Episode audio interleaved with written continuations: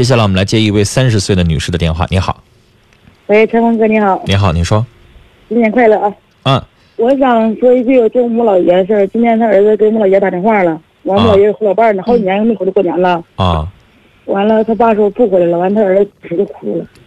那你们就去呗去爷们老爷不告诉我地方啊，啊？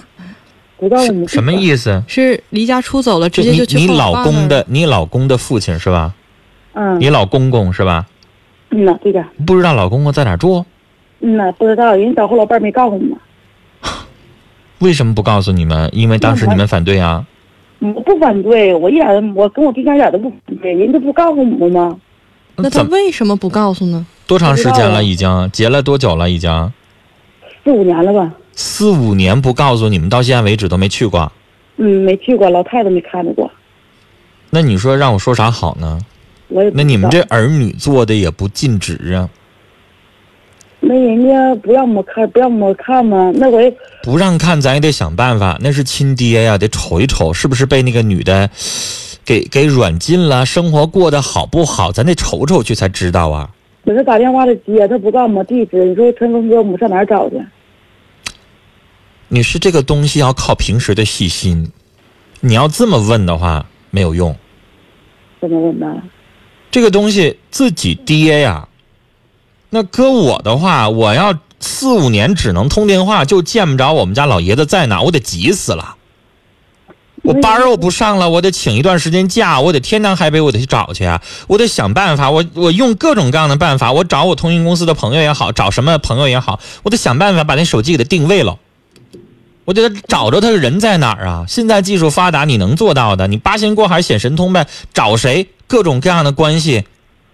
中国是人情社会，你找谁都能帮帮你呗。这么大的事儿，那老父亲这五年的时间跟那女的在一起，是被骗了、被拐了，还是怎么着啊？你你不能说怎么就老父亲要是正当的婚姻生活，怎么就能让子女不去看呢？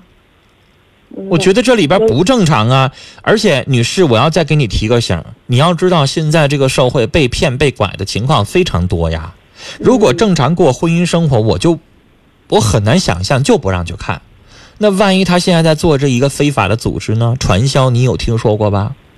嗯，那回我打电话，完我说爸你在哪儿呢？完了他说这，那我在虎林呢。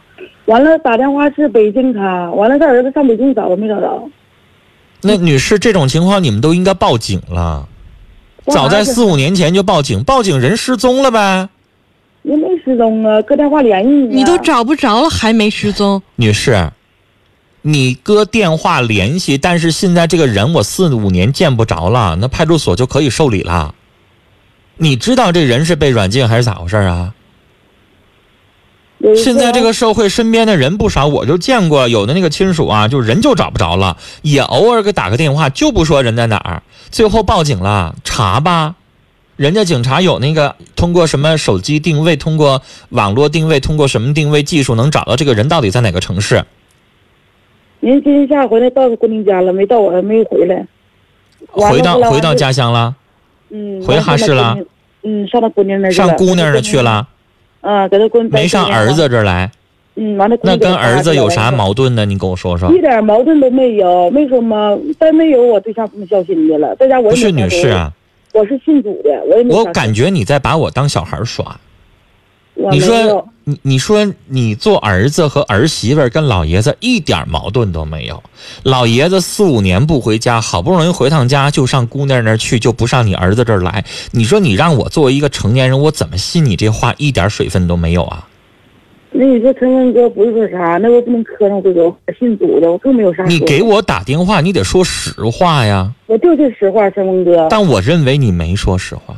我说就实话，陈文哥，那你说我也不傻，谁谁听着这事儿无缘无故啥也没有，老爷子就只顾对姑娘好，就不来瞅你们来，你说这说得通吗？他有一次他就是头四年前回来了，完了跟他大儿干起来了，我让他大儿给骂了，再不回来。他大儿是大儿子，他老儿是他老儿子嘛。然后呢，这老爷子这四五年到底都干嘛了？不知道，还是不知道啊？嗯，那上姐姐那儿去了，你没问问姐姐啊？问我老妹儿了，我老妹儿说她也不知道给哪儿。这不都去了吗？嗯啊你们这一家人怎么都糊涂呢？我就上去了就想办法把老爷子留下吧。这本事没有啊？他老妹儿都没跟我打电话，你不说上家去了吗？没有嘛，人没回来，这头四年前的事儿，人回来过年来了，完了他们干起来嗯了，说那么热闹，四年前回来，我还以为前两天回来了呢。没有，前两天没回来，就然后到现在为止，所有的子女跟老人都没见着面儿，是吧？嗯，女士，不管什么，我建议你报警。这老人失踪，我们现在家属呢就是联系不上，单方面联系不行。你们现在这老爷子年纪多大了？六十岁有了吧？六六十一，六十一岁。现在老爷子跟什么人在一起生活，咱们什么都不知道，对吧？嗯，对，跟子女谁都不见面。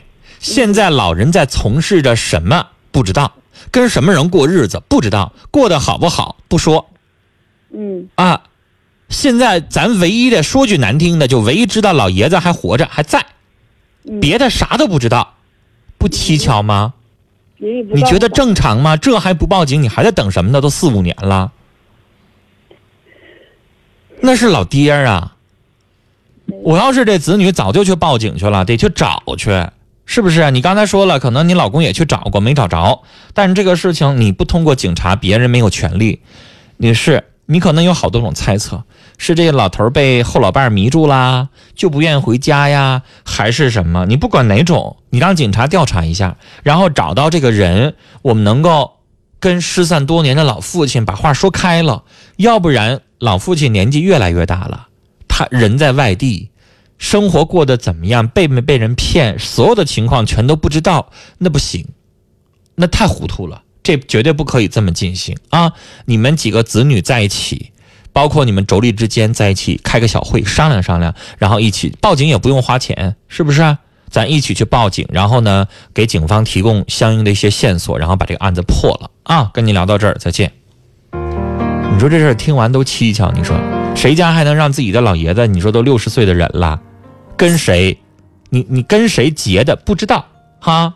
关键还是三个子女都不知道，啊，而且已经过了四五年了，没人关心，没人着急，就不怕这人出点什么事儿。因为我担心的是啥呢？如果仅仅是跟后老伴儿在一起生活，问题还不大。因为现在我看这种情况，它就比较蹊跷。我比较倾向怀疑的就是，他可能参加了类似于像传销这样的组织，嗯然后才导致他不跟家人联系，单就找个老伴儿跟了后老伴儿。俩人过上了，怕子女反对也好，怕什么也好，我觉得不至于说连面儿都不见。我觉得还是有原因的。刚才这对大姐也说了，被大儿子骂了，骂了一句，那也不至于不理那俩子女了，那是不可是啊？能不是一句两句的事儿。因为我觉得老人啊，反正我的父母就是到春节的时候一定要跟子女团圆，他自己过春节不是那么回事儿，所以越是到要过节的时候，越应该体会到这个老人的那种不容易。劝劝大哥，能不能主动给老人道个歉？是不是把再多的误会和矛盾啊解决掉？啊，亲生父子没有隔夜仇，你的大哥也是。过去四五年，老爷子不回来了，他心里不愧得慌吗？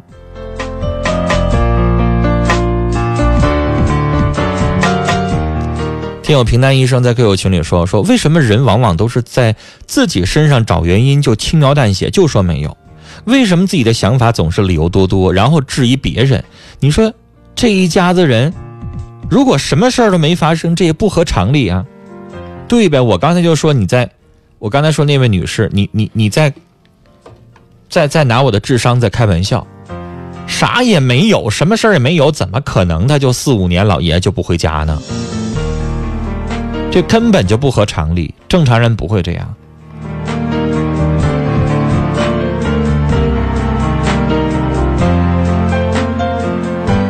而且有的时候啊，现在这个社会是不是老爷子岁数大了有点糊涂啦？